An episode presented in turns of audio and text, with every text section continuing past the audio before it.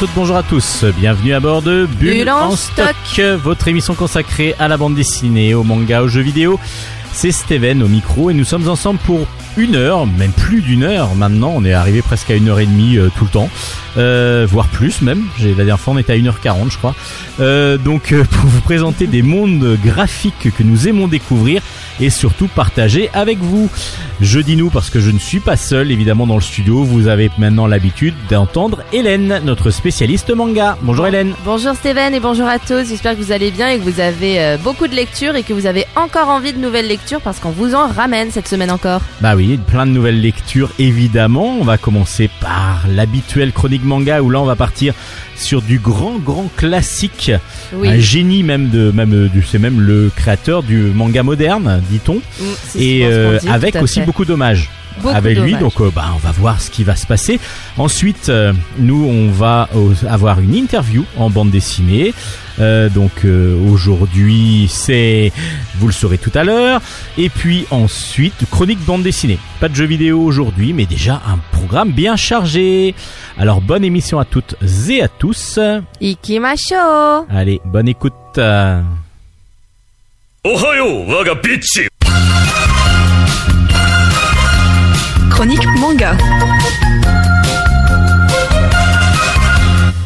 Alors Hélène, dans euh, le générique, j'ai parlé d'un auteur culte de la bande dessinée, enfin du manga, pardon, euh, qui a été même le créateur du manga moderne, c'est ce que l'on dit, Souvent, avec des grands grandes que- séries. que c'est lui qui est euh, le premier mangaka du euh, comme on entend comme on l'entend aujourd'hui au XXe siècle et il s'agit d'Osamu Tezuka, le papa d'Astro Boy. Je vous en ai vaguement parlé la semaine enfin je vous en ai parlé la semaine dernière en vous présentant une œuvre qui s'appelle Search and Destroy qui est une euh, réadaptation du manga Dororo de Osamu Tezuka et cette semaine je viens donc avec cet épisode un peu spécial sur un seul recueil qui s'appelle Tezukomi des artistes du monde entier rendent hommage à Osamu Tezuka. C'est aux éditions Delcourt Tonkam. Nous n'avons qu'un tome pour le moment. Au Japon, il y en a eu six qui sont sortis euh, de tomes hommage à. On ne se, Delcourt Tonkam ne sait pas encore jusqu'à combien ils vont aller. Mais en tout cas, c'est un superbe projet qui est euh, mené de main de maître par des mangaka japonais, par des, euh, par des, pardon, par des auteurs de bande dessinée aussi français ou alors même euh, Mauricio de Souza qui est un Brésilien et ami d'Osamu Tezuka qui est très connu au Brésil et qui reprend de manière euh, très très sympa Princesse Zafir. Donc je vais vous parler de tout ça aujourd'hui, de ce beau recueil qui est déjà euh, une belle bête quand on l'a dans les mains parce que c'est assez imposant. Pour le, alors je vais recommencer par le premier manga qui est présenté dedans, mais sans trop m'attarder dessus parce que donc c'est euh, en fait euh, Search and Destroy, donc de Atsushi Kaneko, donc le manga dont je vous ai parlé dans ma chronique de la semaine dernière. Mais je vous en reparle très brièvement quand même parce que je m'étais peut-être pas suffisamment attardé sur le fait que Atsushi Kaneko a pris la, comment dire, a pris la posture de proposer un manga type euh, post-apocalyptique et science-fiction, là où le Dororo de base, Dororo pardon de base, est plus dans un esprit, disons, euh, fantastique, médiéval, euh, japonais, très ancré dans, euh, dans les yokai, dans les démons du, du folklore japonais, etc. la etc. tradition japonaise. Exactement. Et là, il a un petit peu adapté plus en futuriste. Voilà, ce qui fonctionne super méga bien avec l'histoire, puisque donc Dororo, c'est l'histoire d'un homme ou d'une femme, ça dépend de l'adaptation, mais euh, celle de celle de Tezuka, normalement, c'était un homme qui euh, qui a vu 48 parties de son corps offrir en offrande à la naissance à un démon.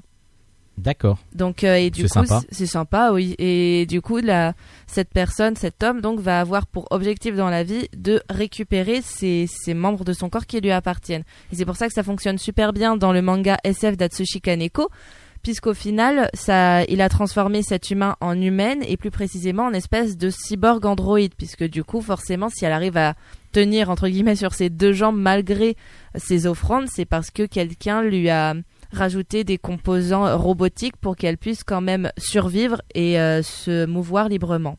Donc ça, c'est pour le premier manga qui est présenté dans, euh, dans du coup Tezukomi. Alors, faut savoir que Tezukomi, c'est vraiment des, c'est pas des adaptations pures, c'est vraiment des, on prend référence aux œuvres de Tezuka, c'est ça, et on en fait un petit peu une petite adaptation, mais personnel. Certaines C'est sa sont- vision personnelle. Certaines sont quand même très proches euh, du, euh, des mangas de Tezuka de base. Tout dépend de, tout dépend de l'auteur, justement. Là, par exemple, le deuxième que j'ai beaucoup, alors, Dororo et le deuxième dont je vais vous parler euh, maintenant ont des suites. Mais certains des, euh, alors certains des, comment dire, des extraits qu'on a ne sont que des extraits en l'état actuel des choses. Il n'y a pas de BD ou de manga qui ont été, euh, qui sont parus suite à cela.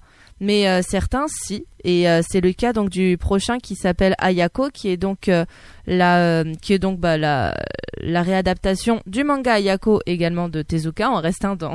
De toute façon, oui, si vous me dites que c'est de quelqu'un d'autre, Voilà, non, c'est Ayako, c'est un manga que je ne connaissais pas de Tezuka, qui parle d'une famille complètement, complètement givrée. C'est des histoires de, c'est des histoires. euh, alors justement, Tezuka s'était inspiré à la base de la période euh, juste après-guerre au Japon, qui a été une période très compliquée euh, d'un point de vue politique, d'un point de vue territorial, d'un point de vue même, de la, comment dire, du savoir-vivre, enfin plutôt de, de oui, pas du savoir-vivre, mais ça a bouleversé le quotidien de beaucoup de Japonais. Et du coup, Tezuka parle de ça dans Ayako en mettant en scène une famille de riches possesseurs de terres qui un peu s'entretuent entre eux et euh, enfin s'entretuent non mais qui ont des relations très euh, très particulières parfois même malsaines. Il y a cette petite Ayako une petite fille qui n'a rien demandé. Sa seule euh, sa seule erreur est d'être née dans cette famille et qui essaie de se, de se débattre là-dedans. Et du coup le premier chapitre de l'adaptation de Kurin Kubu est également dans ce dans ce recueil et il est génial. Et pour le coup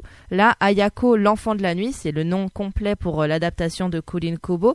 Et euh, et c'est une série qui est terminée en trois tomes pour celle-là. Pour le moment, nous n'avons que le tome 1 en France, mais elle est terminée au Japon et elle finit. Elle continuera de sortir. Donc, donc là, on n'a euh, que un chapitre en fin de compte de cette série, un peu plus d'un chapitre, euh, oui.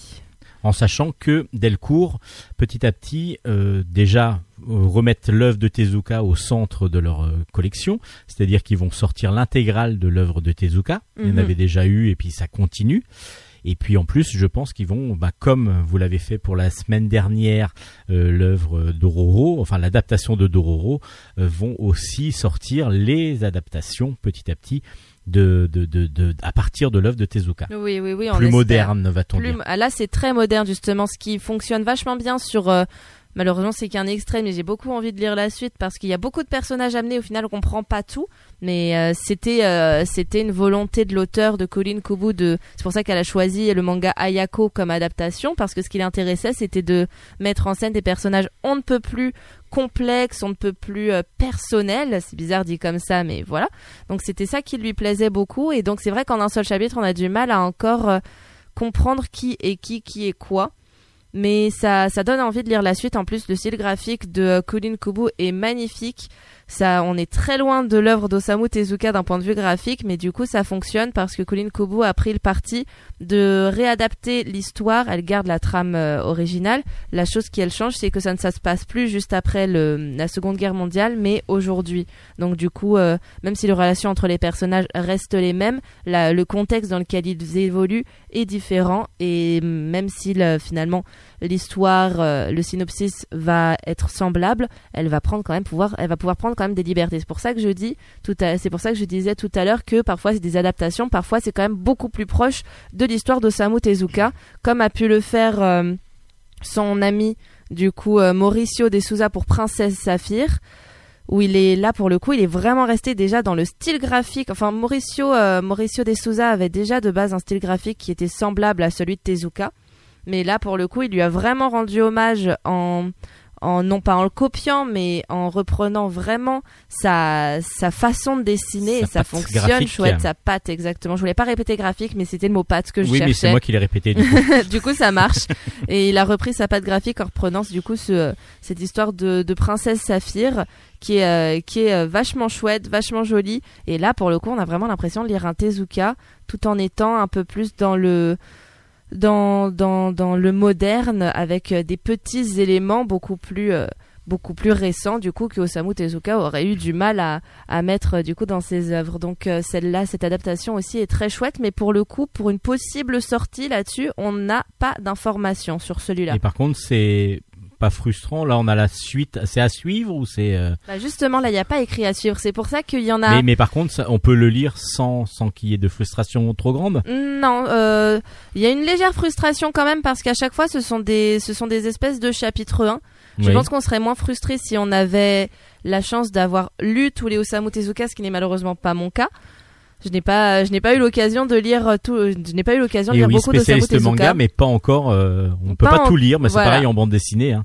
J'en lis beaucoup, mais pas tout. pas je tout, j'ai pas le temps compliqué. et- il y en a l'histoire de la bande dessinée, c'est pas toujours évident. Mhm, tout à fait. Et il y en a certains qui euh, qui suffisent à eux-mêmes. Par exemple, l'histoire euh, juste après qui s'appelle Midnight, ou euh, enfin le manga original s'appelle Midnight, mais l'adaptation euh, s'appelle Coup de foudre et est par deux Français, Cocorico.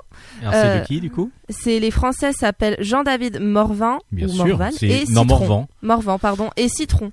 Alors euh, Morvan, c'est évidemment le créateur de Sillage Ah, en voilà. particulier, Mais euh, euh, le style qui est parlait. absolument génial. Mm, mm, mm. Euh, c'est vraiment une BD euh, de science-fiction euh, classique maintenant euh, en, euh, en, en BD franco-belge.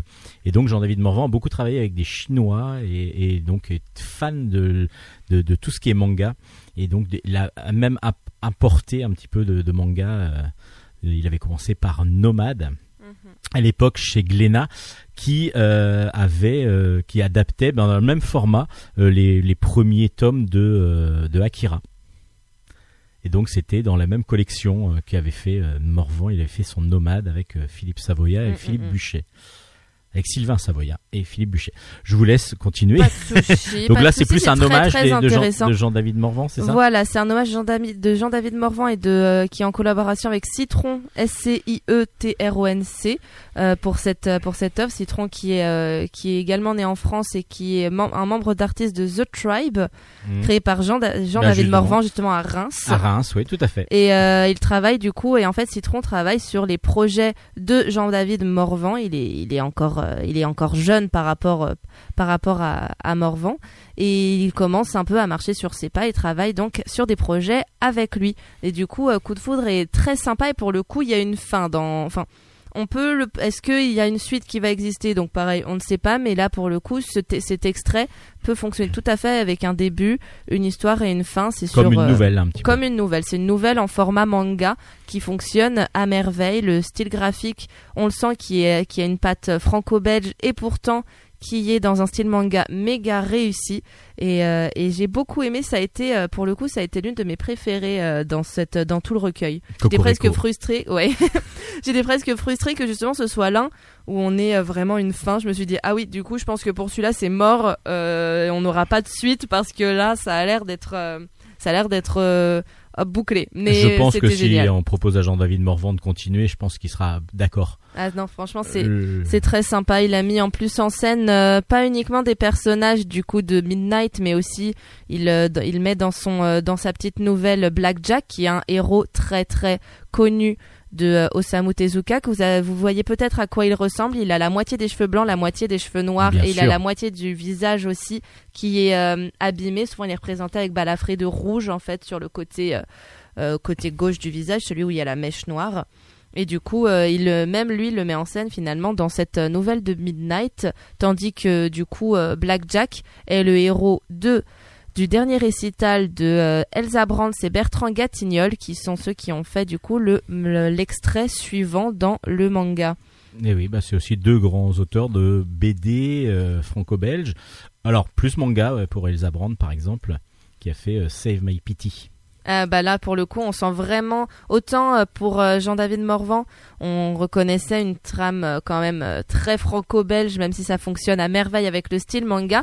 Mais là, c'est vrai que pour cette adaptation de, ma- de Blackjack, on est dans un style graphique beaucoup plus euh, mangaesque, si je peux me permettre. Et justement, si c'est Elsa Brands qui, dessine, donc c'est normal que ce soit manga parce que toute, toute son œuvre pour l'instant est une est sous forme de manga. Et Bertrand Gatignol, lui, plutôt est dessinateur, plutôt fin, euh, réaliste, euh, semi-réaliste.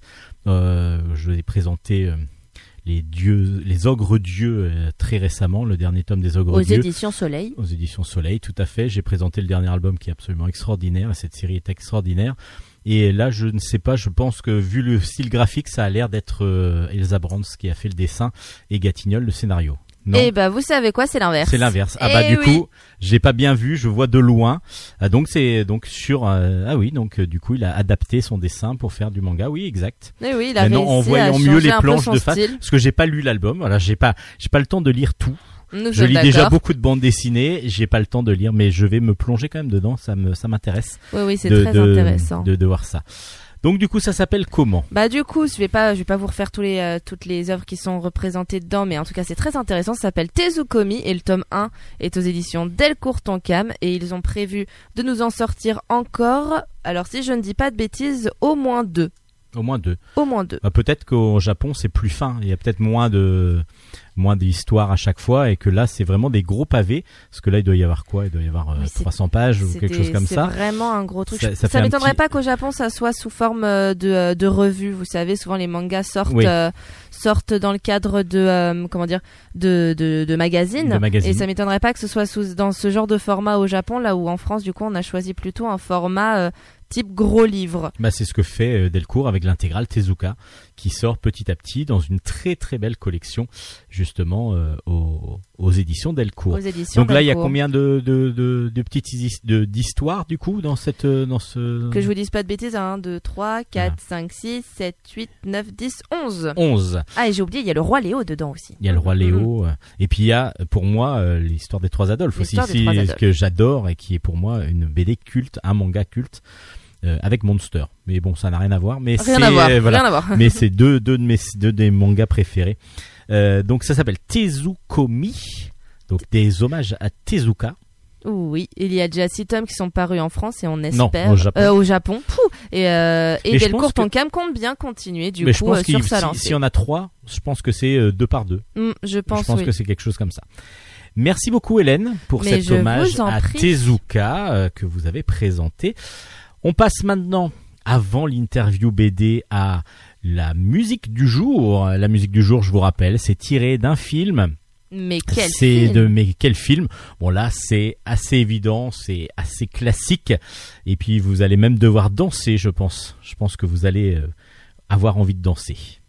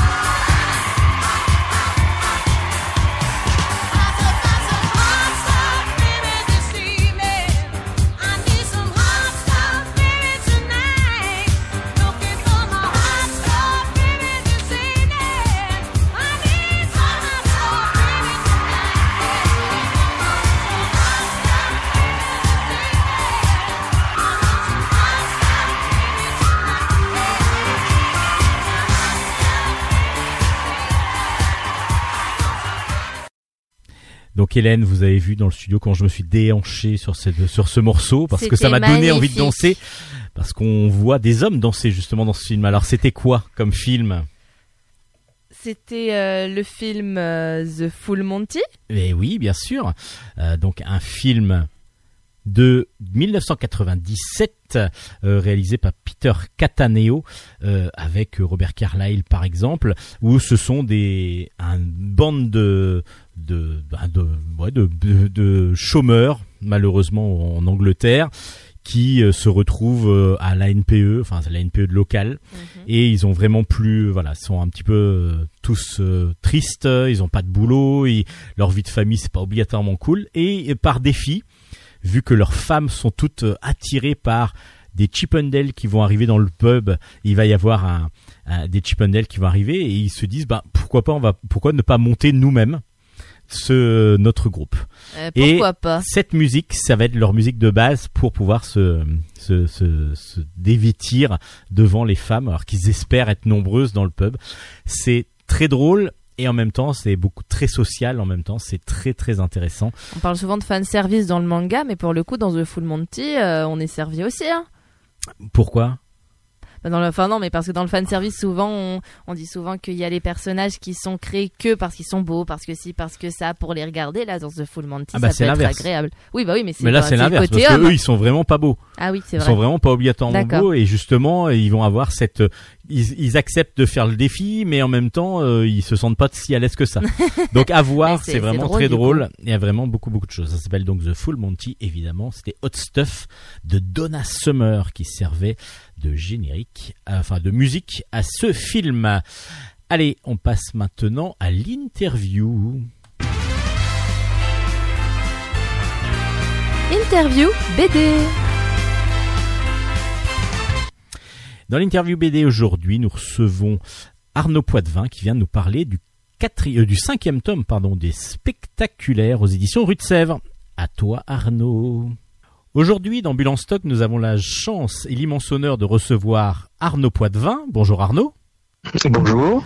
Alors Arnaud est dessinateur de bande dessinée et vient nous présenter les spectaculaires, le cinquième tome. Ça s'appelle les spectaculaires contre les brigades du Pitre. C'est Régis Sautière qui est au scénario et donc Arnaud Poitvin au dessin et c'est aux éditions Rue de Sèvres. Euh, J'ai pas fait d'erreur pour l'instant. Bah, tout est bon là. Tout est bon. Alors pour ceux qui ne connaissent pas, vu que c'est le tome 5, est-ce que vous pourrez, vous pourriez nous présenter, avant de présenter exactement ce qui se passe dans l'album, qui sont les spectaculaires? Ah, alors c'est une c'est une bande euh, de, circassiens à la base qui se retrouvent recrutés pour devenir des, des super héros. Dans le dans le Paris euh, 1900 aussi, ça c'est important. Et c'est plutôt des anti-héros que des héros parce que des missions à accomplir et euh, ils finissent toujours par y arriver quand même, mais c'est c'est très très compliqué pour eux. Alors ils y arrivent, mais oui, même si c'est compliqué, ils, ils arrivent quand même toujours à leur fin parce que dans les quatre premiers tomes, pour l'instant, ils ont réussi leur mission. Toujours, oui, oui, bien sûr, mais toujours avec difficulté, quoi. C'est ça qui est drôle. C'est ça qui est drôle. Rien n'est simple pour eux. Alors il y a qui dans les dans les dans les dans le cabaret euh, Alors comment il s'appelle exactement? Le cabaret des ombres à la base. C'est comme ça. C'est la... cabaret. Ouais. En fait, ils, euh, ils sont à la tête d'un d'un cabaret dans Paris. Et euh, ils sont très en difficulté financière parce que euh, début 1900 est apparu le, le cinéma et les gens ne, voulaient plus aller voir euh, du spectacle vivant, c'était plus à la mode, c'était ringard. Et, euh, et c'est comme ça qu'ils se retrouvent recrutés en fait par un, un professeur pour euh, pour euh, l'aider dans une mission. Au départ, c'était qu'une seule mission et qui était sauver le monde, rien que ça. Et qu'ils ont réussi depuis, parce que le bah, monde est toujours là. Oui, enfin, t'as vu, dégradé en 100 ans quand même. Mais euh, voilà, en gros, c'est des missions. Les personnages, bah, tu, tu veux que je présente les personnages un par un? Ah bah vous, on peut peut-être présenter les personnages pour ceux qui les connaissent pas. Oui, il y a Petroni par exemple? Alors Petroni, alors c'est un petit peu le, le- le chef d'équipe en fait. C'est la plus jeune. Et, euh, et comme souvent, c'est la, la nana qui mène l'équipe, qui pense à tout et tout. Et les gars, ils sont un petit peu à l'ouest, à côté. Heureusement qu'elle est là parce que c'est vraiment le cerveau de la bande. Elle est du coup un petit peu autoritaire. Et, Ça mais remet tout le monde sur le droit chemin, quoi, va-t-on dire. Et c'est la seule qui n'a pas d'équipement de super-héros. Elle n'a pas besoin parce qu'elle, elle a un cerveau, alors que les autres ont plutôt besoin d'équipement pour les aider. Et puis donc les autres, il y a l'homme fort.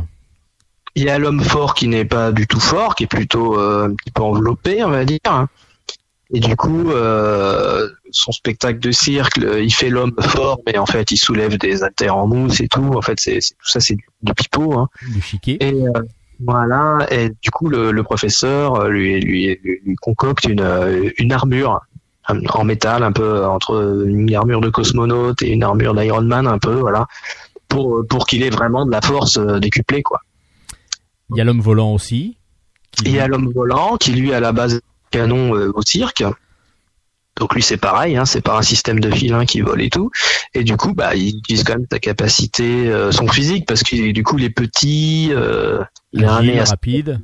bah, il y a- ah, ça dépend pourquoi. Avec les femmes, par exemple, il a du mal à. Ah oui, là par contre, oui, c'est pas obligatoirement le plus.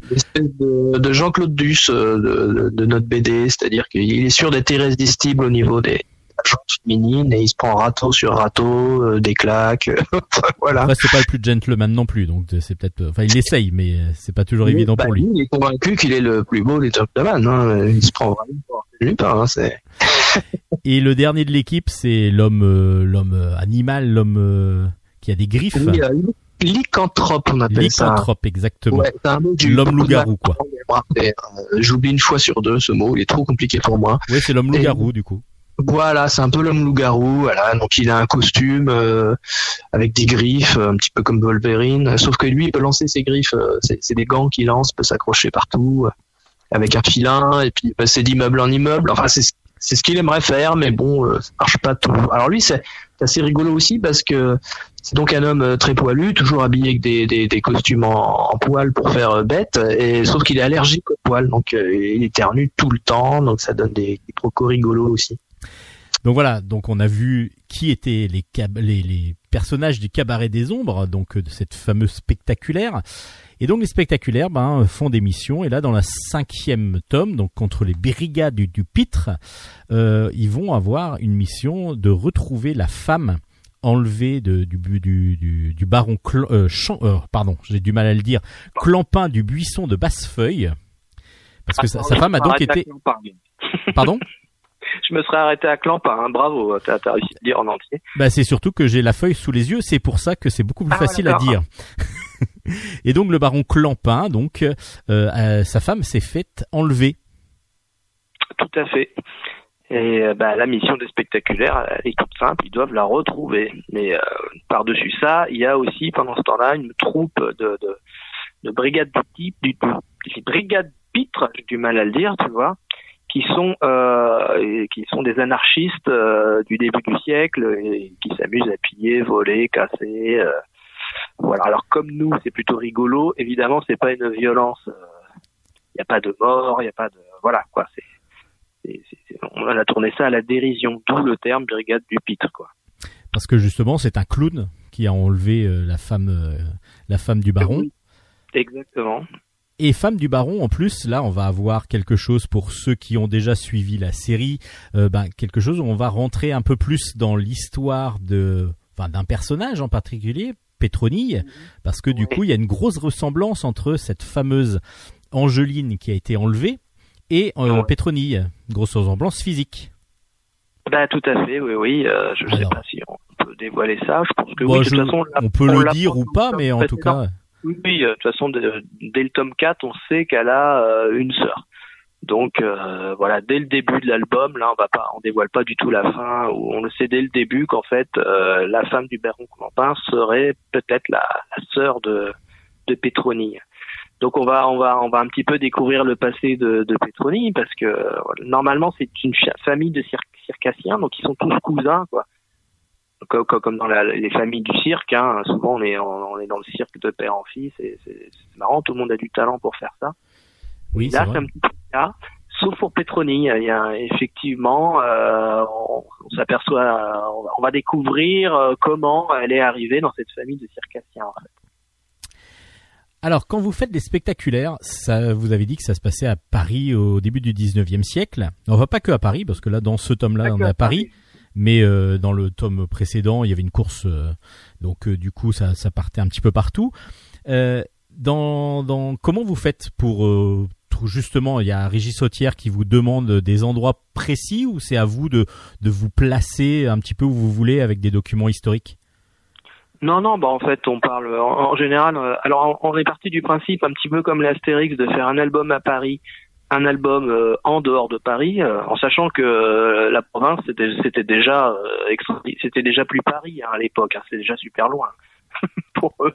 Donc, un album à Paris, un album où ils sortent de Paris. Donc, ça peut être un, pays étranger ou alors une région comme la Bretagne dans le tome 2.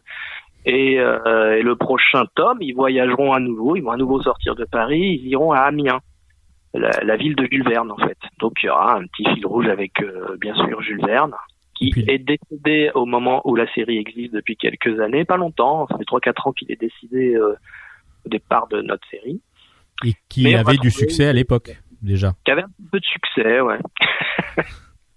et, euh, et, et- et voilà, donc en départ, on, on a déjà ce fil rouge qui est euh, un album à Paris, un album en dehors de Paris. Donc déjà, ça nous dirige sur l'album suivant. On sait qu'il sera pas à Paris. Et ensuite, eh ben, on, réfléchit tous les deux à ce qu'on pourrait euh, raconter. Des, fois, c'est un petit peu le hasard. Même, euh, par exemple, le tome 2 qui se passe autour de Sarah Bernard, c'est parce que j'avais vu un reportage sur Sarah Bernard à la télé. Et j'en ai fait part à Régis. J'ai dit, mais cette, cette nana-là, incroyable. Elle est, elle est aussi barrée que nos personnages. Elle pourrait être dans la série. Et puis, bah, Régis, il a dit, ah oui, pourquoi pas. Et puis, il et, puis comme, comme il est génial, il a trouvé une, une idée super euh, pour articuler l'histoire autour d'elle. Les spectaculaires deviennent son, ses gardes du corps. euh, c'est c'est très sympa, très sympa cet album. Et puis, on, on découvre la Bretagne, la province. Donc, c'était très rigolo. Euh, on, a, on a beaucoup joué sur celui-là entre euh, le, rap- le rapport entre les Parisiens et la province. Quoi. Oui. C'est très marrant. Il y a des, dialogues qui sont très drôles. Et, Bah, surtout dire, qu'il y a, il y a de des propos. On rigole, on- on rigole déjà nous en le faisant, donc euh, c'est plutôt bon signe quoi. C'est plutôt bon signe. Et puis du coup, euh, donc, euh, mais vous travaillez vraiment donc en binôme avec Régis Sautière parce que apparemment dans ce que vous dites, euh, c'est pas lui qui vous donne un scénario, vous le construisez ensemble le scénar. Ah non, c'est surtout lui qui le construit. Hein. Moi, je vais des fois, je vais donner une vague idée, c'est tout. Hein. euh, D'accord. Ou une envie de dessin, ou non, non, c'est euh, le patron, c'est lui, hein, le patron du scénario. Euh, Donc, Régis, hein. Donc c'est pas c'est pas c'est pas à quatre mains quoi. C'est vraiment euh, lui Non, qui, non. qui travaille vraiment sur le scénar, mais avec Oui. des idées éventuellement de. Après, il me, il me demande toujours mon avis euh, avant de se lancer, quoi. Est-ce qu'on pourrait faire ci, faire ça? Moi, je... Voilà. Mais non, non, moi, c'est lui qui écrit le scénario. Puis après, une fois que le scénario est écrit, on fait du sto- moi, je fais le, le storyboard. Oui. Et là, ça nous arrive de rediscuter pendant le, le storyboard, de trouver des nouvelles idées. Des fois, il va changer des dialogues parce que mon, dessin va lui inspirer autre chose. Ou, euh, et on fait beaucoup de ping-pong sur le sur la partie storyboard. Le- storyboard, c'est vraiment le brouillon de la page. Et, euh, et c'est là qu'on affine les dialogues, euh, la mise en scène. Et euh, là, c'est c'est une partie qui est vraiment géniale à, à faire avec Régis. Quoi. Ça se passe pas toujours comme ça avec tous les tous les scénaristes. Hein. Euh, Moi, j'ai de la chance parce que je peux je peux ramener mon petit euh, mes petites conneries à moi aussi. Enfin, voilà, j'ai vraiment de la liberté sur cette série euh, grâce à Régis. Quoi, il m'en laisse beaucoup. Quoi. Ça, c'est génial. Donc graphiquement, vous avez aussi beaucoup de liberté euh, dans, dans la, dans la mise en scène, mais aussi graphiquement parce qu'on voit pas mal de, de petites références, on voit beaucoup de, de personnages bah, qu'on connaît éventuellement de de- d'autres bandes dessinées, voire des personnages historiques aussi qui, qui, qui apparaissent. Euh, oui, alors ça, les personnages historiques, en fait, euh, ça c'était une volonté qu'on avait dès le départ, d'où Sarah Bernard d'ailleurs. On s'était dit, on bien qu'on mette des personnages qui ont existé. Et là, on a trouvé un autre, euh, une autre façon d'amener des personnages historiques, mais de fiction maintenant. Mais ce qu'on fait, on s'amuse à changer un peu leur nom. Par exemple, euh, c'est Arsène Lapin au lieu d'Arsène Lupin. Euh, c'est Rouletabille au lieu de Rouletabille. Euh, sais pas si on va bien saisir la nuance là. Oui, oui, moi aussi, si, si, on, on l'entend. Enfin bref, euh, on a décidé de, de quand c'est des personnages de fiction de changer leur nom. Par contre, quand c'est des personnages historiques existants, on laisse leur nom. Donc il y a le préfet Lépine, euh, il y a le président Falière, il y a et puis il y en aura d'autres, j'imagine, au fil de l'album. On va on va pas se priver. hein. J'espère qu'un jour on mettra Clémenceau. ou- Bah, il y a déjà Voilà, les brigades du pitre. euh. Il va y avoir Jules Verne, bien sûr, qui va arriver. Donc, Même euh, s'il est mort juste un petit peu avant, même euh, s'il est mort, et il va venir quand même. il va quand même être, il va quand même apparaître dans le dans le sixième tome. Parce que là, du coup, on est déjà en train de parler du sixième, alors que le cinquième vient de sortir. Oui, oui, oui, oui, oui, mais c'est parce que cette série est tellement formidable que. Ah ben, on est tout à fait d'accord. C'est pour ça qu'on vous invite aussi euh, Ambulance Stock parce que nous on adore. euh, Enfin moi j'adore cette série et, et il est vrai que c'est c'est une série que je ne manquerai pour aucun pour à aucun prix. C'est vraiment on attend avec impatience le, le sixième euh, et puis le, le suivant quoi tout simplement. Justement il y a il y a déjà une signature éventuelle pour plusieurs euh, pour plusieurs tomes ou pour l'instant c'est un par un? On les, fait un par un, oui, oui, un par un. C'est assez rare maintenant de faire des. Je sais qu'il y a peut-être certains éditeurs qui font signer euh, deux albums par deux albums ou trois, je sais pas, mais nous c'est un par un. Ça nous convient très bien. Et puis ça fonctionne un par an à peu près aussi? Un par an, euh, ouais, on arrive à tenir le, le rythme. C'est pas toujours évident, mais euh, cette année ça a été un peu compliqué, mais euh, on a réussi quand même. Bah ouais, puis il est très très beau. En plus, la couverture est toujours aussi belle parce que il y a un côté graphique d'anciennes affiches, bah, justement de cirque, un petit peu. On est un Ouais, petit peu sur un de, de spectacle en tout cas. On, a, on a la chance d'avoir un super éditeur qui a su embaucher des bons graphistes, des bons lettreurs, et aussi, euh, et puis aussi, on a, on a nous un, formidable coloriste avec euh, Christophe Bouchard. Il est génial. J'adore les couleurs. C'est vrai que cette couve-là, elle est particulièrement, elle tape bien, quoi. Je- Elle est impressionnante. Et puis le rouge qu'il y a autour, parce que du coup il y a il y a un code couleur. Enfin il y a pas un code couleur, mais il y a un code graphique pour toutes les toutes les couvertures sont identiques, on va dire, à part la le contenu évidemment. Et puis à chaque fois il y a un, il y a un une couleur qui est choisie. Là le rouge pète vraiment bien euh, sur sur cet album. C'est toujours la même maquette et on change juste le contour. Et puis c'est bien parce que comme ça, en tranche, on, on les repère bien dans les librairies. C'est, puis c'est très coloré, donc c'est, c'est sympa, quoi. Oui oui. Et c'est vraiment avait des très très beaux albums. ouais. Chaque album, euh, parce qu'après les gens ils, auraient confondu, alors que là, là on sait qu'on a qu'on- que c'est un nouveau tome, que c'est pas le même que celui d'avant. On pourrait confondre si c'était la même couleur. On aurait pu choisir une seule couleur parce que c'est joli en bibliothèque, mais non, on n'a pas on n'a pas fait ce choix-là. On a préféré euh, la couleur, la, vie. En plus en ce moment, on a besoin de couleur, je crois. Oui, je crois que là, bah et du coup, il y en a surtout besoin aussi d'albums comme euh, justement les spectaculaires parce que ça donne vraiment de la joie. euh, parce qu'on l'a dit, euh, vous l'avez dit, il y a pas mal de parodies, il y a beaucoup de, de, bah c'est toujours drôle. Il y a jamais de violence, même s'il y a des bombes, etc. Mais elles sont jamais létales, dirons-nous. Euh, elles sont toujours euh, des, des bombes plutôt rigolotes parce que du coup, ça, ça écarte plutôt les, le danger, mais sans obligatoirement le, les- le, le tuer. Et donc du coup, on est vraiment sur quelque chose de très agréable à lire, très drôle et euh, avec beaucoup d'aventure quoi. Ça pourrait presque être euh, devenir un, un film ou une, une série, non? Ah bah, moi j'adorerais, hein, ce serait formidable. Hein. Pour l'instant, il n'y a pas de Euh, non, pour l'instant, euh, non, il n'y a rien de prévu. Je, ne cache pas de secret, hein, il n'y a, rien de prévu pour l'instant.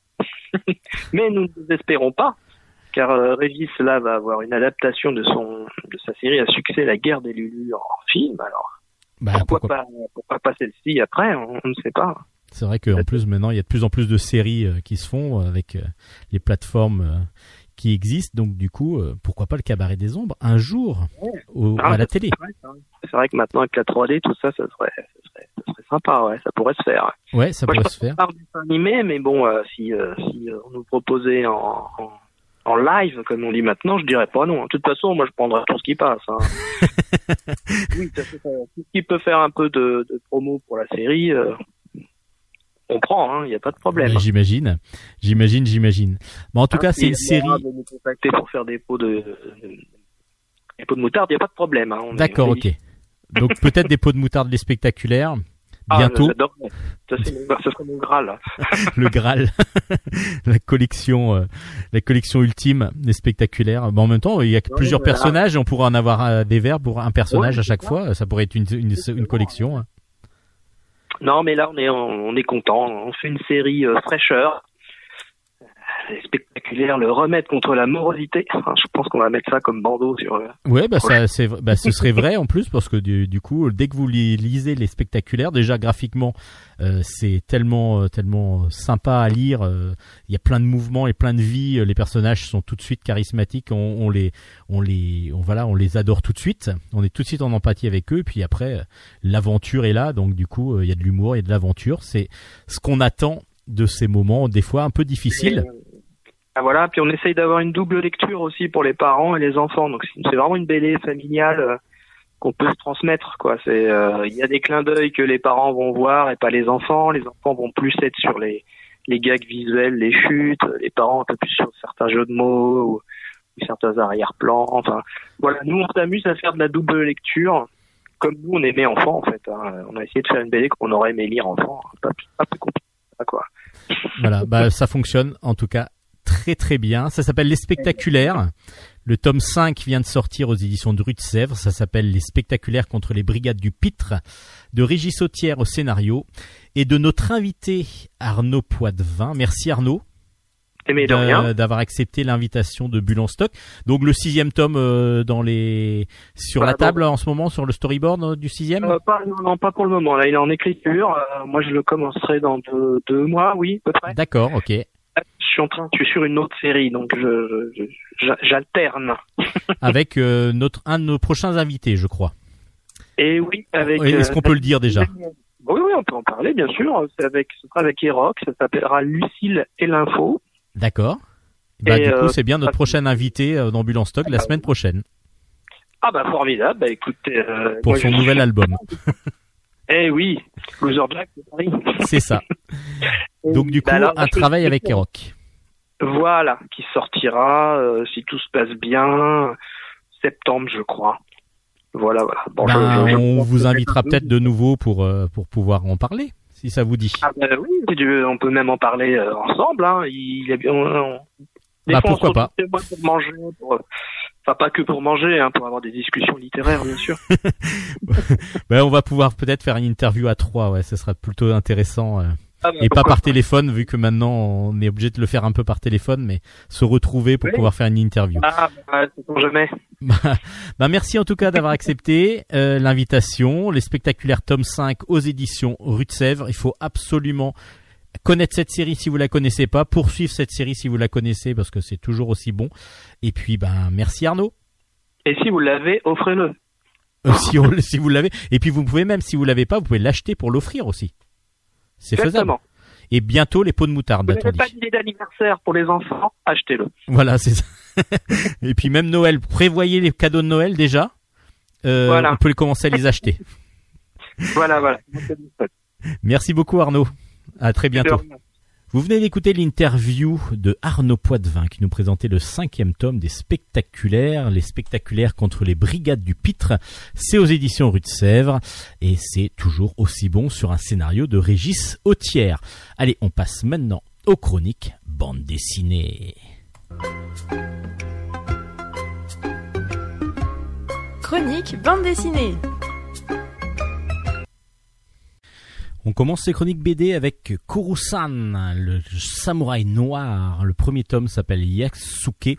C'est de Thierry Gloris au scénario, Emiliano Zarcon au dessin et c'est aux éditions Delcourt. Nous sommes au XVIe siècle euh, et on est au Japon, au Japon donc euh, médiéval de l'époque. Euh, il y a la guerre, la guerre interne au Japon et il y a euh, un seigneur qui s'appelle Nobunaga, Oda Nobunaga, qui cherche à renverser le shogun, qui est le dictateur de base euh, à cette époque. Et donc il mène une armée pour essayer de, de battre ce shogun. Un jour, son chemin va croiser celui de Kurusan. Alors, il s'appelle pas Kurusan au départ, il s'appelle Joseph, euh, qui était Youssef au départ, euh, qui est un esclave, un esclave qui a été amené donc euh, par un jésuite italien qui s'appelle Alessandro Valignano, euh, qui l'amène donc au pays du soleil levant pour donc c'est un esclave, un grand noir africain qui, qui, est, esclave et le jésuite l'amène un petit peu partout pour euh, démontrer sa force et, puis pour gagner comme ça un petit peu d'argent. Et Oda, euh, donc euh, Nabunaga, pardon, va euh, tomber en admiration devant lui et va à tout prix vouloir le récupérer pour ben, pour en faire son son homme à lui, son homme de main à lui. Donc c'est ce que ce qui va se passer et puis il va il va y avoir autre chose, c'est que cet homme euh, un jour va réussir à déjouer un complot qui va euh, donc euh, ce sont des ninjas qui viennent attaquer de nuit et qu'il arrive à repérer et qui arrive à il, il- empêche donc les ces ninjas de tuer son maître.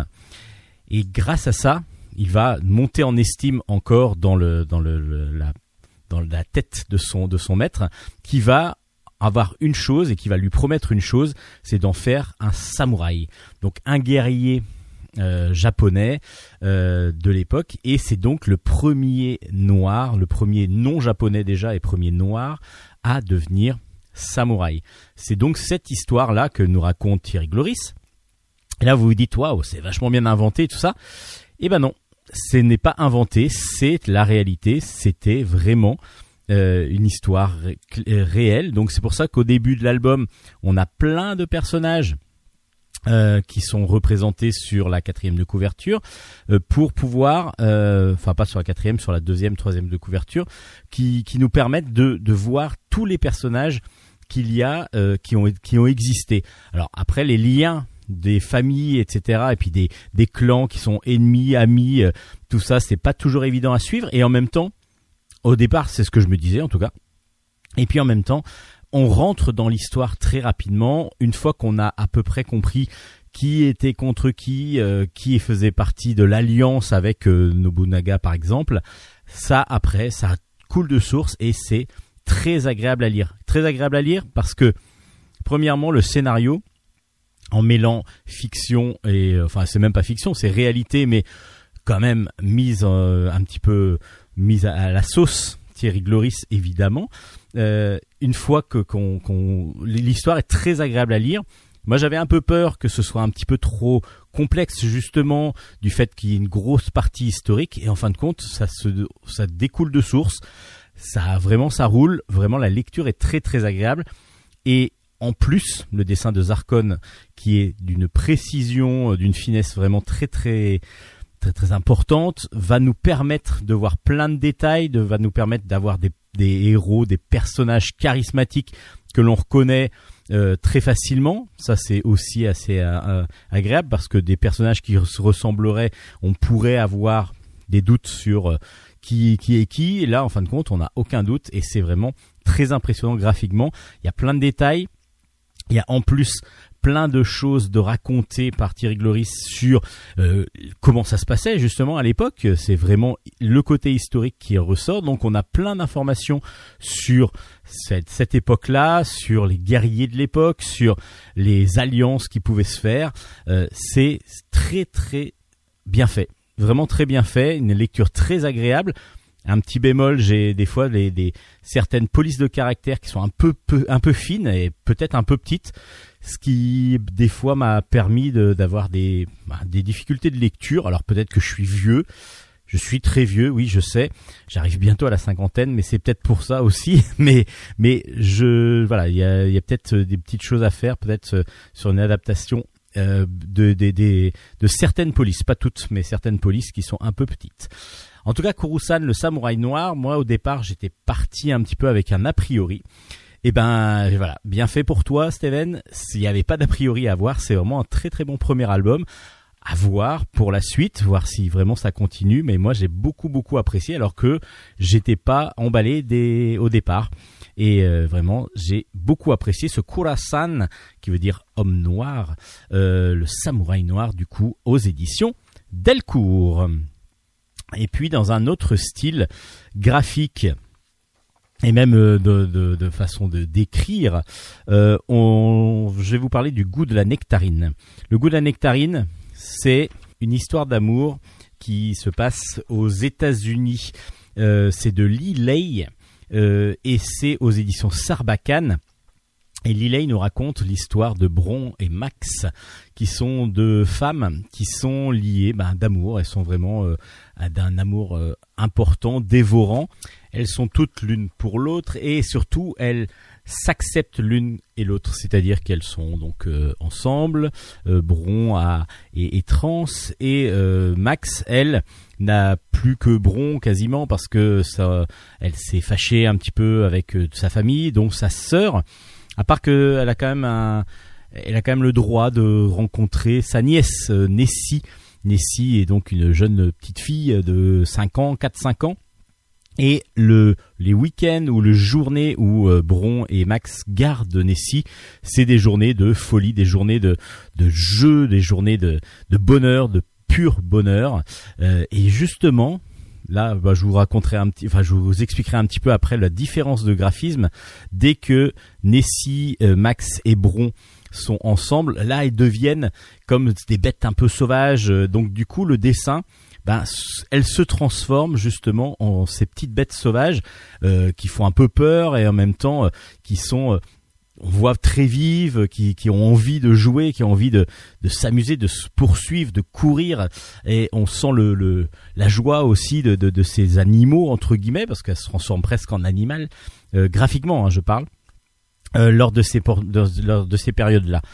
Mais Max, du coup, ben, a difficilement, euh, vit difficilement aussi bah, la perte de sa famille. Et puis, un jour, euh, Bron ne se sent pas bien et elle décide de repartir elle aussi dans sa famille, en sachant que elle a été un petit peu rejetée lorsqu'elle a même beaucoup parce que sa famille est hyper catholique Euh, donc du coup elle revient vers sa famille et là la séparation se fait et les deux femmes se sentent pas aussi bien que ça voire même très mal pour Max.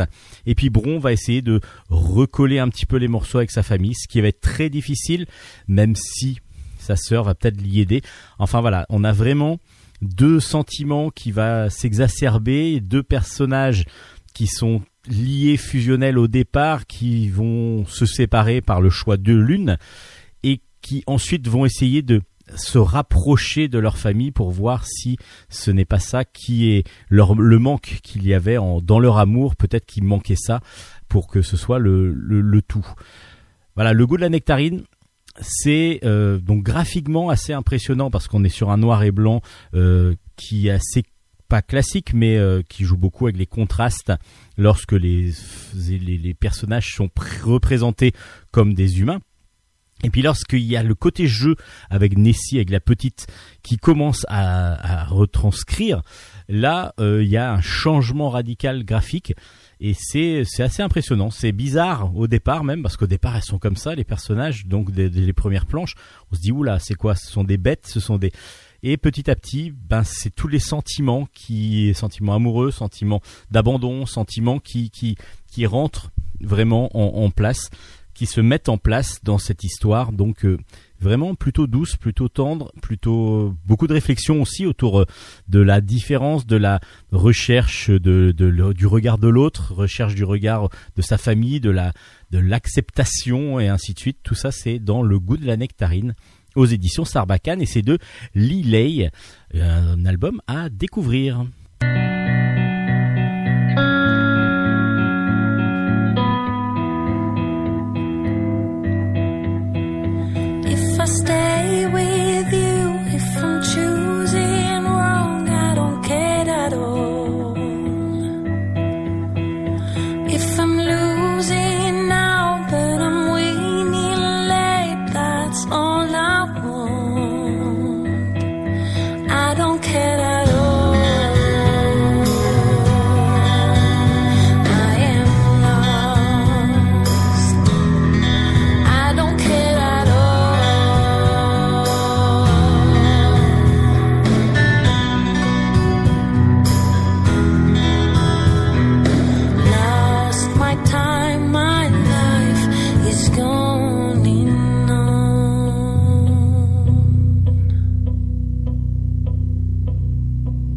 On continue avec les potes, euh, ce sont les carnets d'aventure ordinaires de Mademoiselle Caroline. Euh, je vous ai déjà présenté les premiers tomes, L'homme, la loose par exemple. C'est aux éditions Delcourt et donc c'est de Mademoiselle Caroline évidemment. Alors c'est tiré euh, c'est sous forme de, de petit album euh, ré- rectangulaire mais souple. Euh, c'est euh, des petits gags ou des petites réflexions sous forme de dessin, un petit peu comme du dessin de presse, du dessin de blog. Et, euh, se se sont regroupés plusieurs dessins autour justement d'un thème à chaque fois. Donc euh, l'homme c'était sur son mari évidemment, la loup c'était sur les petits gestes du quotidien qui des fois vous font perdre un petit peu la face euh, quand, sans que vous vous y attendiez.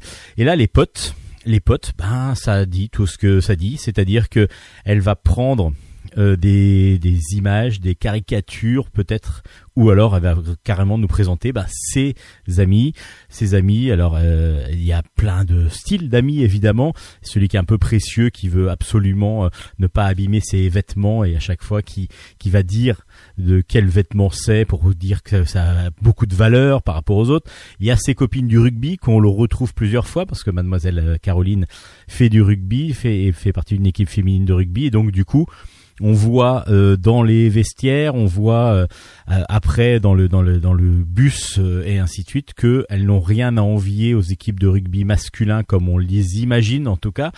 Elles sont un peu graveleuses et puis bah voilà avec une bonne entente et puis une bonne descente aussi apparemment. Et tout ça, ben ça va être un condensé de d'amitié avec des personnes que des fois elles critiquent par ces petits dessins. Et en même temps on sent quand même qu'il y a toujours euh, un, amour pour pour ces personnages. Parce que euh, enfin personnages ou personnes tout simplement. Alors où sont les véritables amis? Où sont des des amis de fiction? Là on ne le saura pas il y a quel qu'il sait je pense. Mais c'est plutôt agréable à lire. Alors toute cette petite collection là est vraiment très agréable parce qu'on va piocher un peu dedans. On n'est pas obligé de tout lire d'un coup. Euh, c'est avec un dessin euh, justement style blog euh, assez vif, assez très agréable à lire, assez délié. Et toujours toujours toujours avec beaucoup d'humour et beaucoup de tendresse aussi. Moi je trouve que dans cet album là même peut-être plus que les autres avec l'homme s'il y en avait quand même aussi pas mal mais il y a beaucoup de tendresse qui ressort de ça et peut-être que même il y a moins de, petites piques qu'on avait pu trouver dans les deux premiers albums. Là, euh, les potes, euh, il y a vraiment beaucoup plus de tendresse. Ça s'appelle donc Carnet d'aventures ordinaires. Les potes, c'est de Mademoiselle Caroline aux éditions Delcourt. Allez voir toute la série, toute la petite collection très agréable à lire. Dans un autre style, complètement dans un autre style, là on part sur euh, ben, de la bande dessinée du siècle dernier, monsieur. Eh oui, le quatorzième tome de Neige vient de sortir. Ça s'appelle Le Printemps d'Orion. C'est de Didier Convar au scénario, Christian Ginet au dessin, et c'est aux éditions Glénat. C'est une série culte euh, que Neige. Et là, on a les le premier tome, parce que là on a le Printemps d'Orion, tome 1 sur 2, euh, qui va donc normalement, c'est un diptyque qui va boucler l'aventure Neige. Euh, parce que Neige, ça fait pas mal d'années euh, que ça a commencé euh, par ces deux mêmes auteurs. Et là, la boucle va être bouclée, on va finir l'histoire. Donc là, on retrouve Neige, qui est un enfant donc qui est, né dans une période pour nous qui est le futur, où le, les, les hommes ont voulu maîtriser la météorologie et à un moment donné, ça a planté. Oui, l'ordinateur qui générait tout ça, euh, qui s'appelle Orion, euh, s'est déréglé et du coup a mis une chape d'hiver, donc euh, tout est recouvert par la neige, tout est recouvert par le froid en Europe. Et de plus, il y a un mal, un mal, une épidémie euh, qui s'est répandue, l'épidémie qui s'appelle le mal d'Orion. Euh, et ben tout ça, c'est le, moment où Neige commence à vivre. Donc ça, c'est dans le début de, l'album, enfin de, la série, bientôt, bien sûr. Et là, on va retrouver Neige, qui est donc dans son, dans beaucoup plus âgé, euh, qui se fait appeler le rebouteux, euh, et il va comprendre petit à petit que il, lui est un, une, un- un- une antidote en fin de compte pour contre le virus. Pourquoi Parce que du coup, il a dans ses gènes euh, une possibilité de pouvoir lutter contre le virus. Donc lui n'est pas malade, lui ne, peut pas contracter le virus. Mais pour ça, il faudrait récupérer sa, toute sa moelle osseuse pour pouvoir en faire un, un antidote et donc le tuer. Et c'est ce qui a été fait il y a un petit peu, un petit peu avant. C'est ce qu'on a essayé de faire en tout cas. Et puis son père adoptif l'avait récupéré, l'avait réussi à le sauver. Et là, Donc euh, on est dans un monde post-apocalyptique un petit peu parce que du coup on est retombé euh, dans le dans le bas fond en fin de compte de l'humanité où les gens doivent se battre et se tuer pour s'entretuer pour pouvoir survivre. Et là on va voir le rebouteux qui va sauver une famille, en tout cas une partie d'une famille parce qu'il y en a deux qui vont mourir et donc il y a un grand-père, sa fille et sa petite fille qui vont être sauvés par le rebouteux et le rebouteux les amène dans un monastère qu'il connaît où ils vont être protégés. Et c'est là que vont se créer pas mal de choses, ben, des relations entre ces personnages et ce rebouteux qui est donc Neige tout simplement. Et Neige va comprendre et le, vieillard va aussi comprendre que lui faisait partie de la troupe qui a enlevé Neige pour pouvoir en faire justement un remède et donc pouvoir le tuer pour pouvoir le en faire un remède. Donc euh, comment ça va se dérouler? Ben Voilà, donc c'est la conclusion d'une série culte euh, dont on attendait la fin depuis longtemps. Il y avait eu même des séries parallèles. Il y a eu deux séries parallèles de trois tomes si je me rappelle bien, toujours aux éditions Glénat. Ça forme donc un grand, grand univers euh, post-apocalyptique euh, avec euh, épidémie, sous forme d'épidémie, de froid et, en tout cas d'utilisation de, la météo par les humains qui involontairement a foiré, évidemment.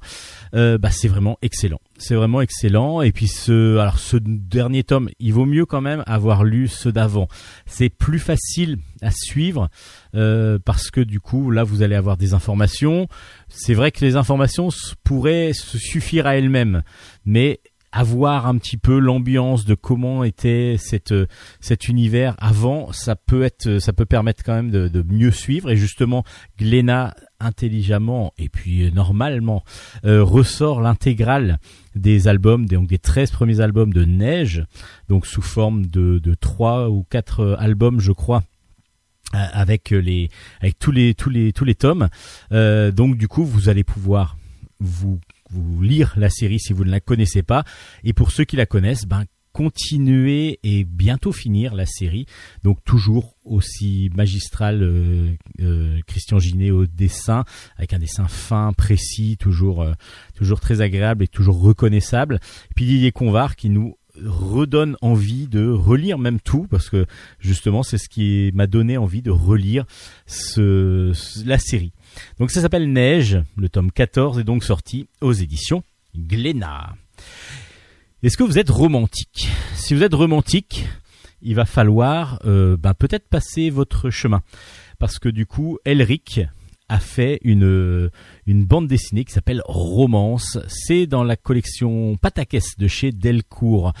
Euh, Romance, ça prend pour base tous les comics américains qui ont été faits. Alors les comics américains souvent étaient au départ des super héros, euh, donc des, héros euh, assez impressionnants. Et à un moment donné, l'industrie américaine a compris que euh, il y avait aussi bah, peut-être d'autres lectrices, non pas que des lecteurs. Et donc ils ont commencé à faire des comics de romances, des histoires d'amour, euh, des avec des, des femmes euh, qui épleuraient, qui étaient toujours amoureuses d'un homme. Alors les dessins, on les reconnaît euh, très facilement. Ce sont des dessins toujours un petit peu figés, avec des femmes toujours très belles, toujours très maigres, toujours avec des hommes aussi très beaux, et puis des histoires d'amour comme ça qui qui sont qui sont mis en place petit à petit, avec des fois même des cases qui se répètent.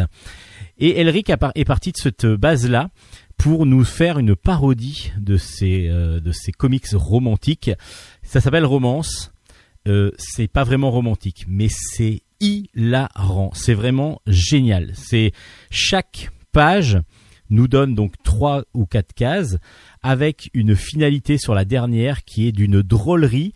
Alors il y a des gags euh, redondants, c'est-à-dire des gags à répétition avec des personnages, deux personnages dans un lit en particulier, donc une femme et un homme en train de lire, et la femme elle a à chaque fois une seule, on, les voit les deux premières cases en train de lire, et la femme, la troisième case, elle sort un truc, mais c'est un scud à chaque fois. C'est d'une drôlerie. je, je, me suis régalé, j'ai éclaté de rire, euh, comme rarement euh, depuis longtemps sur la bande dessinée et je l'ai passé à, ma femme qui pareil était hilar, qui euh, rigolait, qui a eu des fous rires même en lisant ce, ce romance de Elric. Alors je vais pas vous en dire trop ne pa- passer outre, bah en même temps c'est même le principe, c'est le dessin paraît un peu niais, un petit peu, un petit peu simpliste, et en fin de compte c'est d'une drôlerie, c'est absolument génial. Vraiment un gros coup de cœur de Bulle en stock. Ça s'appelle Romance. C'est dans la collection Patakès, dans la collection d'humour, donc dirigée par James aux éditions Delcourt. C'est de Elric et c'est vraiment un pur, pur, pur bonheur euh, de, de, lecture. Vraiment, je vous recommande cet album. Un petit album en plus qui doit coûter euh, 9 euros, 10 euros, entre 9 et 10 euros. Donc euh, faites-vous plaisir, faites plaisir aux autres. Allez acheter Romance.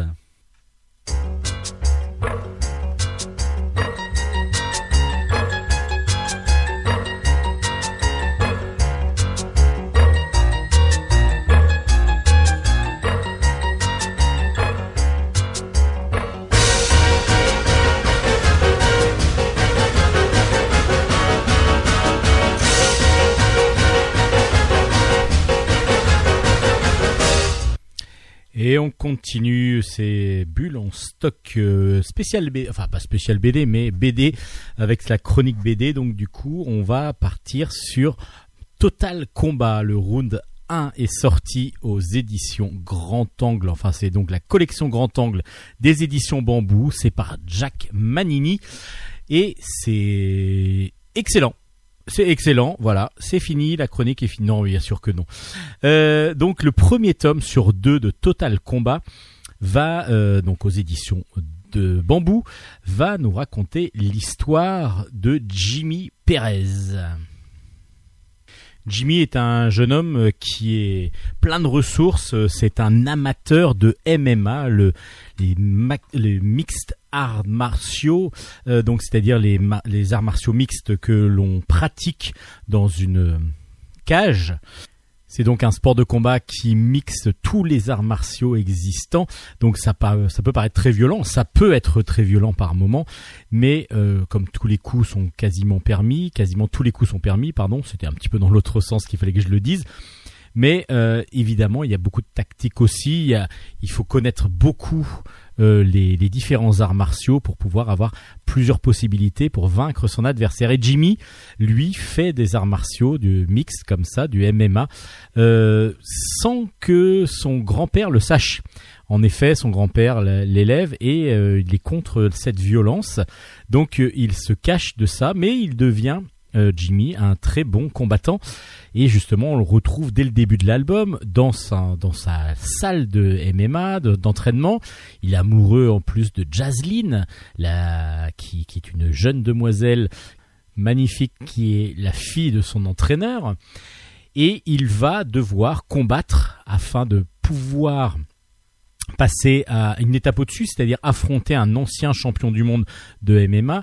Il va devoir combattre son meilleur ami, euh, qui est donc euh, le concurrent qu'il a toujours dans cette salle de combat.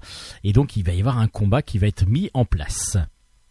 Alors je sais pas si je peux en dire trop parce que du coup le combat va avoir lieu, il va y avoir un rebondissement à la fin, euh, ce qui fait que Jimmy va avoir un autre combat à faire. Alors je vous en dis pas trop parce que c'est à partir de ce fameux deuxième combat qu'il va y avoir là beaucoup beaucoup de choses qui vont se passer parce que Jimmy va tout perdre, va tout perdre. Alors je ne vous dis pas comment, qu'est-ce qui s'est passé exactement parce que c'est aussi l'intérêt de l'histoire de ce premier tome qui est prenant pour ça parce que du coup euh, on peut se dire bon ça va être que des combats au, fu- au fur et à mesure des planches non il y a des combats évidemment il y a de, de du MMA mais il n'y a pas que ça. Il y a beaucoup beaucoup de psychologie des personnages. Il y a beaucoup de de découverte des personnages au départ parce qu'évidemment on ne les connaît pas. Et puis une déchéance qui va se créer pour la pour Jimmy qui va euh, galérer galérer galérer galérer. Alors je vous dis pas trop parce que j'ai j'ai peur de trop spoiler justement. Sachez juste que si vous aimez pas trop euh, tout ce qui est euh, boxe, combat, etc., c'est pas gênant du tout dans cet album parce qu'évidemment il va y avoir des scènes de combat qui sont superbement bien illustrées et qui donnent vraiment avec beaucoup de rythme, avec euh, beaucoup d'efficacité, énormément de plaisir visuel, euh, graphique et, moi j'étais dans les combats qui moi qui aime beaucoup les, les, les arts martiaux donc j'étais vraiment dans les combats et je trouve qu'ils sont très bien euh, scénarisés et surtout euh, très bien découpé. On comprend vraiment les gestes et ainsi de suite de, chaque de chaque combattant. Et puis il va y avoir beaucoup de psychologie et puis beaucoup de d'humanité dans, dans ce personnage qui va euh, perdre beaucoup de choses. Alors je vous dis pas trop quoi, j'ai pas trop envie de spoiler justement. Donc il va devoir lui affronter petit à petit euh, remonter la pente parce qu'il va tomber bien bas et je- le, le fait de spoiler ne, vous intéresserait pas parce que j'ai trouvé que c'était intelligent dans le scénario d'avoir un rebondissement aussi énorme que celui qu'il y a dans l'album pour pouvoir rebondir ensuite sur la suite du, du scénario, la suite de l'histoire. Euh, graphiquement, on est sur un dessin semi-réaliste absolument sublime, euh, d'une efficacité terrible lors des scènes de combat, comme je vous disais, qui sont très bien chorégraphiées, très bien découpées. Euh, une intensité du coup dans les scènes, euh, des personnages tout de suite charismatiques dès qu'on ouvre l'album. On a vraiment, même quand on regarde la couverture, on a vraiment envie de les voir, de, de, les, de les ressentir. Alors on est un petit peu dans du Rocky, on est un petit peu dans toutes ces, tous ces, films d'action qu'on aime. Et bah du coup on le résume dans ce très très bon album, ce vraiment premier bon, premier excellent album de la série. Ça s'appelle Total Combat. C'est très bien euh, scénarisé, c'est très bien dessiné. Euh, bah c'est voilà, c'est magnifique, c'est un excellent, excellent euh, album. Vous allez découvrir aussi un petit peu de choses sur le comment est arrivé le MMA. En fin de compte, c'est vieux comme le monde, même si le MMA été interdit en France pendant des années. C'est vieux, bah, de, de, du, du, du- de- de vieux comme pas le monde, mais en tout cas les premiers combattants euh, utilisaient déjà le pancras qu'on appelait le pancras, du coup, qui était la, la base du, du MMA, qui leur a permis de créer comme ça différents arts martiaux qu'on mixait pour pouvoir se défendre. Total Combat, c'est pour moi une excellente série qu'il va falloir. Alors ça va être un diptyque euh, qu'il va falloir absolument découvrir. Que vous aimiez le combat, alors là vous êtes sûr d'adorer l'album. Si vous n'aimez pas le combat, allez voir quand même.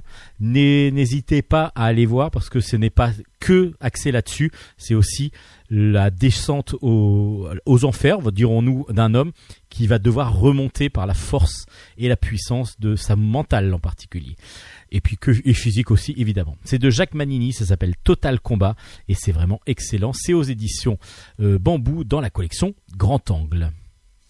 Et on continue dans un autre style, carrément dans un autre style. On est plus dans le style cartoon cette fois-ci avec Raoul.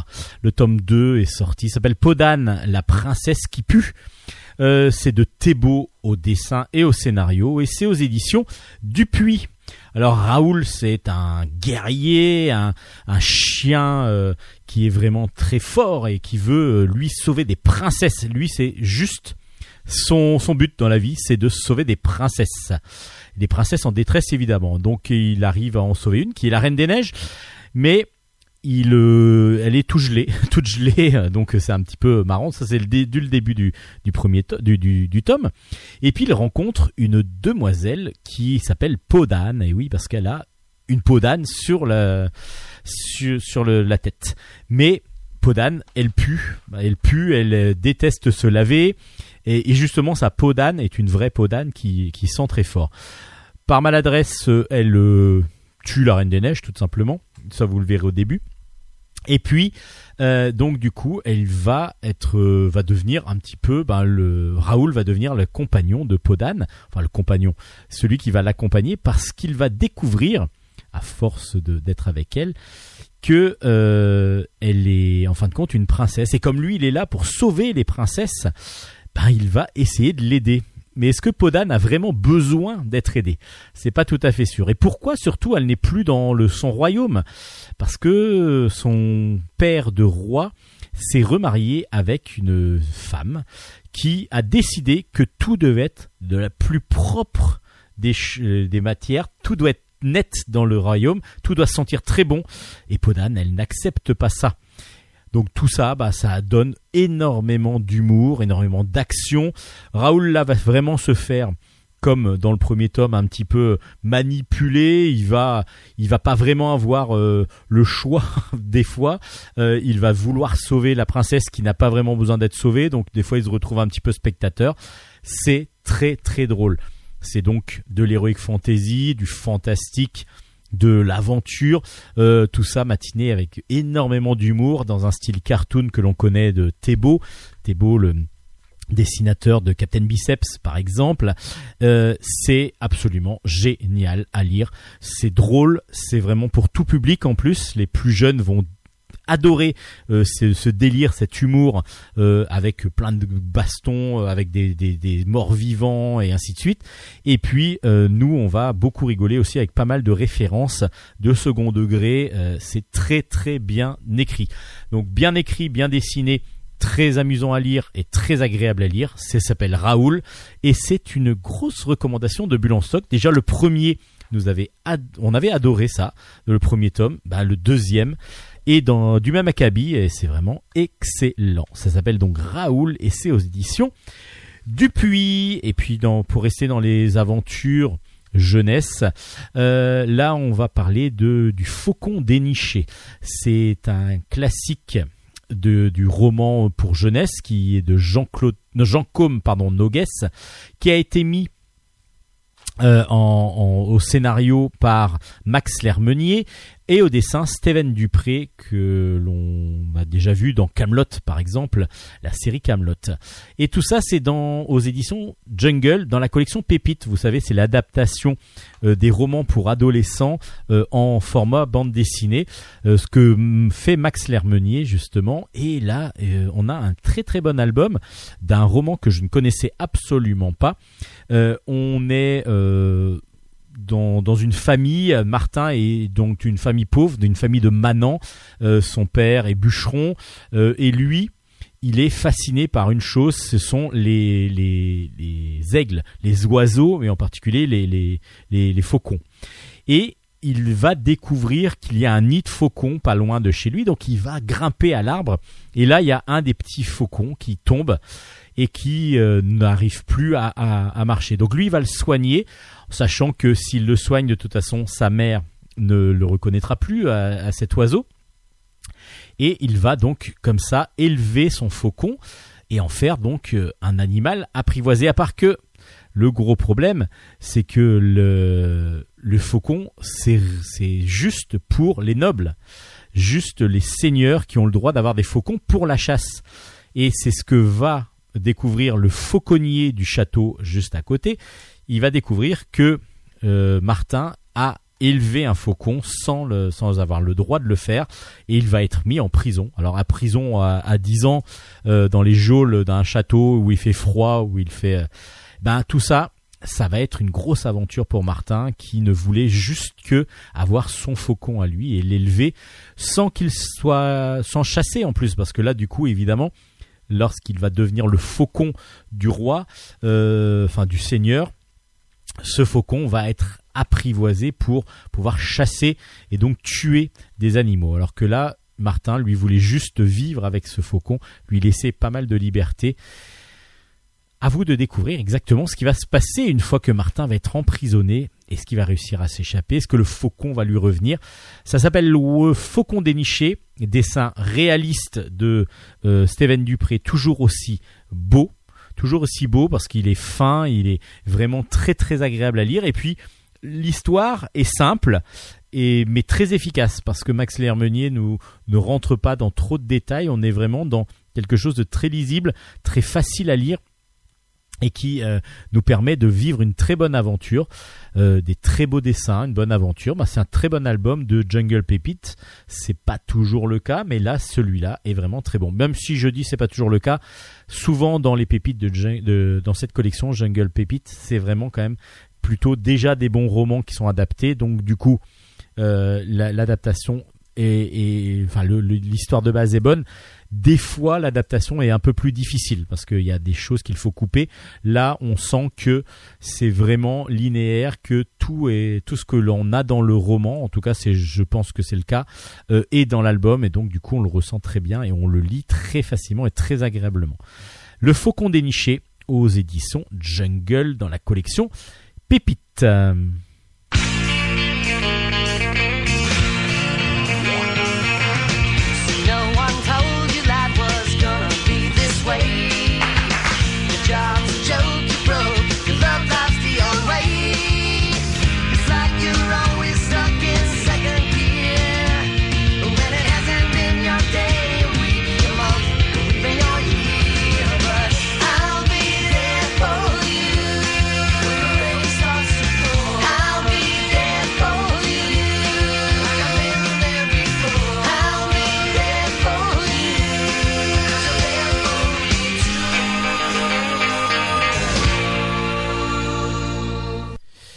Allez, on va finir par euh, deux, BD bah, qui peuvent être familiales aussi, avec la première qui s'appelle Absolument Normal. Le tome 1 s'appelle Tous Différents.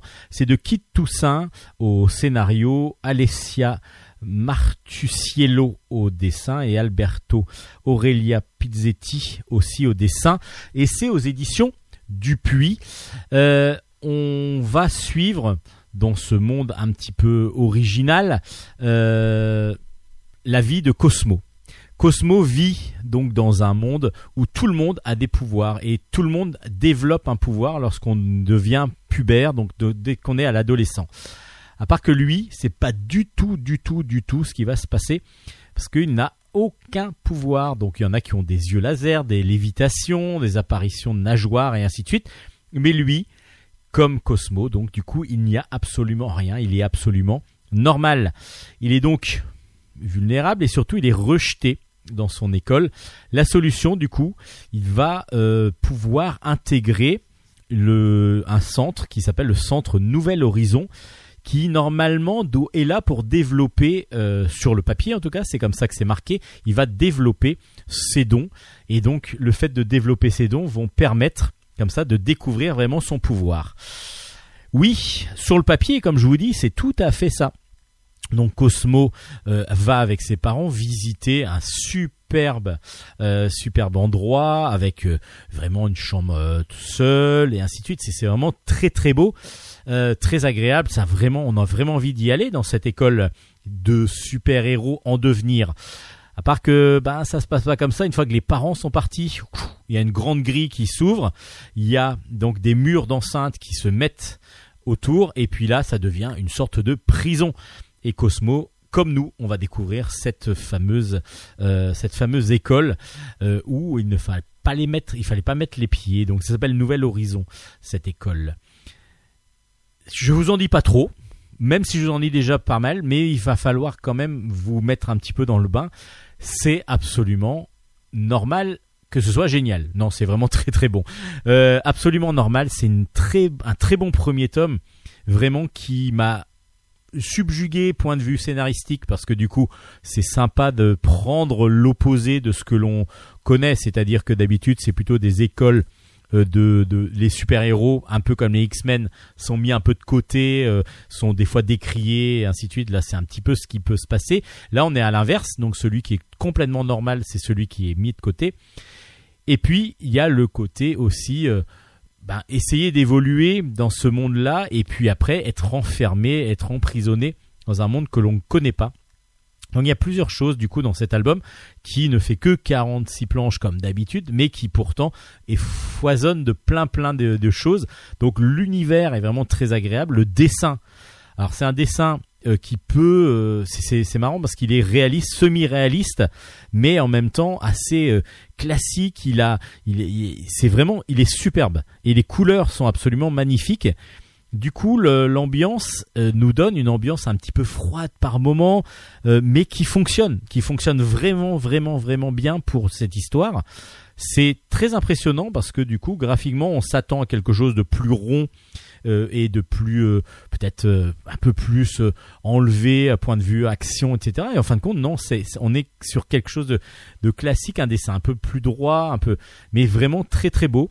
Euh, j'ai beaucoup beaucoup beaucoup apprécié cet album. J'ai découvert euh, ça et j'ai adoré, adoré. Je l'ai lu d'un- d'une traite et je pense que tous les jeunes euh, et même les moins jeunes vont pouvoir apprécier ce premier tome de absolument normal. Euh, J'espère qu'il y en aura pas mal, qu'il y en aura d'autres. Kit Toussaint l'habitude de faire pas mal d'albums et continuer ses séries, donc je ne vois pas pourquoi il s'arrêterait là pour absolument normal. Allez découvrir, surtout qu'il y a un prix, je crois, de découverte euh, sur le premier tome qui est à moins de 10 euros, donc c'est plutôt, ça vaut le coup. Euh, allez découvrir cet album, c'est justement absolument original, donc absolument normal et très original et très très intéressant à découvrir. J'ai beaucoup apprécié cet album. Je vous le recommande grandement, absolument normal. Et pour finir, euh, le, deuxième tome d'une série qu'on avait adoré, on a vu euh, l'interview du dessinateur euh, que j'avais rencontré, j'avais pu rencontrer euh, de vive voix et de visu parce que du coup là on n'était pas confiné à l'époque et puis surtout lui habitant le Québec, il était venu à Paris et j'avais pu comme ça profiter de sa venue pour faire une interview. C'était Pascal Colpron qui est le dessinateur de Mort et déterré. Le tome 2 vient de sortir, ça s'appelle Pas de quartier pour les Maccabées sur un scénario de Jocelyn Boisvert. Et c'est aussi aux éditions Dupuis euh, qui euh, sort des très très bons albums. Et je vous avais dit que j'avais adoré Mort et déterré parce que bon Pascal nous en ex- vous pouvez retrouver l'interview il y a un an à peu près euh, sur les anciennes émissions de Bulle en stock. Pourquoi? Parce que j'avais trouvé beaucoup d'émotions et beaucoup de, choses qui ne paraissaient pas dans des albums normalement plutôt ado, jeunesse ado. On était sur quelque chose de normalement plus rigolo, etc. Et là, il y avait un côté tragique qu'on qu'on ressent encore. Je vous rappelle un petit peu le, sujet. Yann, Yann Fauché, est euh, un jeune homme qui est mort et qui, en fin de compte, se réveille enterré. Et il va réussir à sortir de sa tombe grâce à son meilleur ami. Et lorsqu'il va revenir euh, à son chez lui, en tout cas en tant que mort-vivant, euh, il va voir que toute sa famille a commencé à se détruire. Son père euh, est devenu alcoolique, euh, il s'entend plus avec sa mère. Voilà, il y a vraiment des frictions avec sa grande sœur, alors que tout était plutôt idyllique. Mais ça fait un an en même temps qu'il est mort. Donc du coup, euh, la grosse difficulté comme ça de revenir. Évidemment, pour l'instant, il ne s'est pas présenté à ses parents. Il s'est juste présenté à ses deux meilleurs amis et il va il il va donc euh, euh, donc euh, là dans ce deuxième album il va continuer à essayer de bah, d'abord se cacher et puis essayer de reprendre contact éventuellement avec d'autres euh, personnes qu'il va euh, qui, qui va qui, va bah, pour essayer de, de montrer qu'il est toujours vivant. À part que euh, il s'était fait comment il était mort euh, Yann c'était qu'il s'était interposé lors d'une altercation et puis il était il avait s'était fait euh, poignarder par un dealer. Et là le dealer va le reconnaître va le reconnaître et va essayer de nouveau de le faire trépasser même si ça va être difficile parce que c'est déjà fait. Donc le dealer pense qu'en plus il est déguisé parce que c'est au moment d'Halloween donc il va devoir comme ça enfin c'est pas une Halloween c'est une fête costumée euh, donc il pense qu'il est costumé donc il va essayer de le, tuer de nouveau en pensant qu'il avait déjà fait le boulot ce qui était vrai hein, mais lui il le sait pas. Euh, en même temps, lors de cette soirée, Yann va découvrir que sa sœur a été droguée pour peut-être se faire euh, violer. Donc, euh, du coup, il va essayer de la sauver. Voilà. Alors, vous avez vu que c'est une histoire qui pourrait être très euh, drôle. On pourrait vraiment rentrer dans quelque chose d'adolescent, enfin ado, enfin même jeune jeune jeune ado, avec beaucoup d'humour. Avec là, il y a un côté tragique qui encore là et petit à petit euh, que Jocelyn Boisvert met en place et que euh, Pascal Colpron évidemment met en dessin absolument euh, de, façon, de façon magistrale parce qu'il y a des émotions dans ses visages parce que son il a il y a un côté cartoon dans son dessin et en même temps il y a un côté très réaliste. Et donc le mix des deux fonctionne très bien pour les expressions pour les sentiments on ressent dans les visages toujours autant de sentiments et c'est très impressionnant moi j'ai beaucoup apprécié pour ça aussi et je trouve que le côté mettre des petites choses tragiques, des choses qui peuvent faire peur et en même temps des choses rigolotes parce qu'il y a pas mal d'humour aussi dans l'album. Je trouve qu'il y a un bon mix, il y a un bon mélange, il y a vraiment un bon équilibre qui fait que c'est un- une série que j'avais beaucoup appréciée. J'avais beaucoup apprécié le premier tome. Je l'avais dit moi-même à Pascal Colpron et j'ai adoré le deuxième. Il y a plus d'action dans le deuxième parce qu'on est plus sur la découverte de Yann qui ressuscite, en tout cas qui devient mort-vivant. On est vraiment sur un peu plus d'action, plus de péripéties qui se passent. Et puis la fin du deuxième tome nous donne envie absolument d'avoir la troisième. Donc du coup, je demande, messieurs Jocelyn Boisvert et Pascal Colpron, quand est-ce qu'on aura le troisième? J'espère dans un an. En tout cas, prenez le temps de le faire pour qu'il soit aussi bon que les deux premiers. Moi, j'ai adoré cette série. Là, j'ai Dupuis en ce moment sort de très très bonnes séries. Il y a beaucoup de bonnes séries qui sortent de toute façon. Et Mort et déterré, tome 2, fait partie pour moi des gros coups de cœur aussi. Mort et déterré, si vous ne connaissez pas cette série, découvrez-la. Vous allez avoir du Spirou euh, un petit peu dans style va-t-on dire. Donc c'est de toute façon ça passe dans le journal de Spirou mais avec un équilibre entre le tragique et le comique et le dessin même est tragicomique hein, par moment. Tout ça c'est un équilibre qui est parfait pour l'instant. J'espère qu'il va continuer à l'être. En tout cas un grand grand plaisir de lecture. Mort et déterré le tome 2 est sorti. Merci à messieurs Jocelyn Boisvert et Pascal Colpron pour ce très très bon album chez Dupuis. Et c'est su- là-dessus, bah, avec beaucoup de bonnes de dernières critiques, que nous finissons Bulle en stock.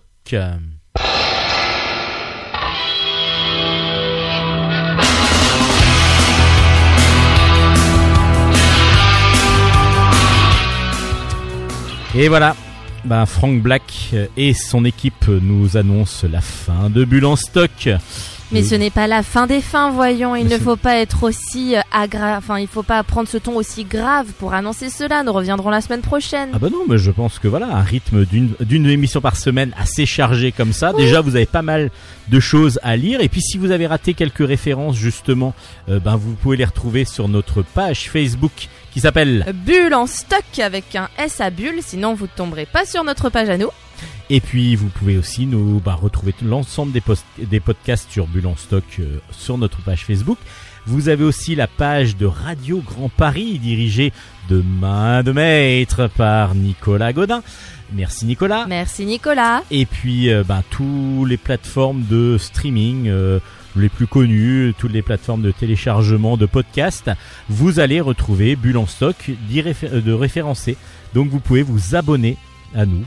C'est plutôt agréable. Oui. Comme ça, vous, toutes les semaines, vous aurez dans vos oreilles, dans, sur votre haut-parleur, sur votre antenne, enfin tout où vous voulez, Votre sur votre ordinateur et ainsi de suite, tout. vous allez pouvoir nous écouter, avoir des nouveautés comme ça, ben, que l'on vous présente.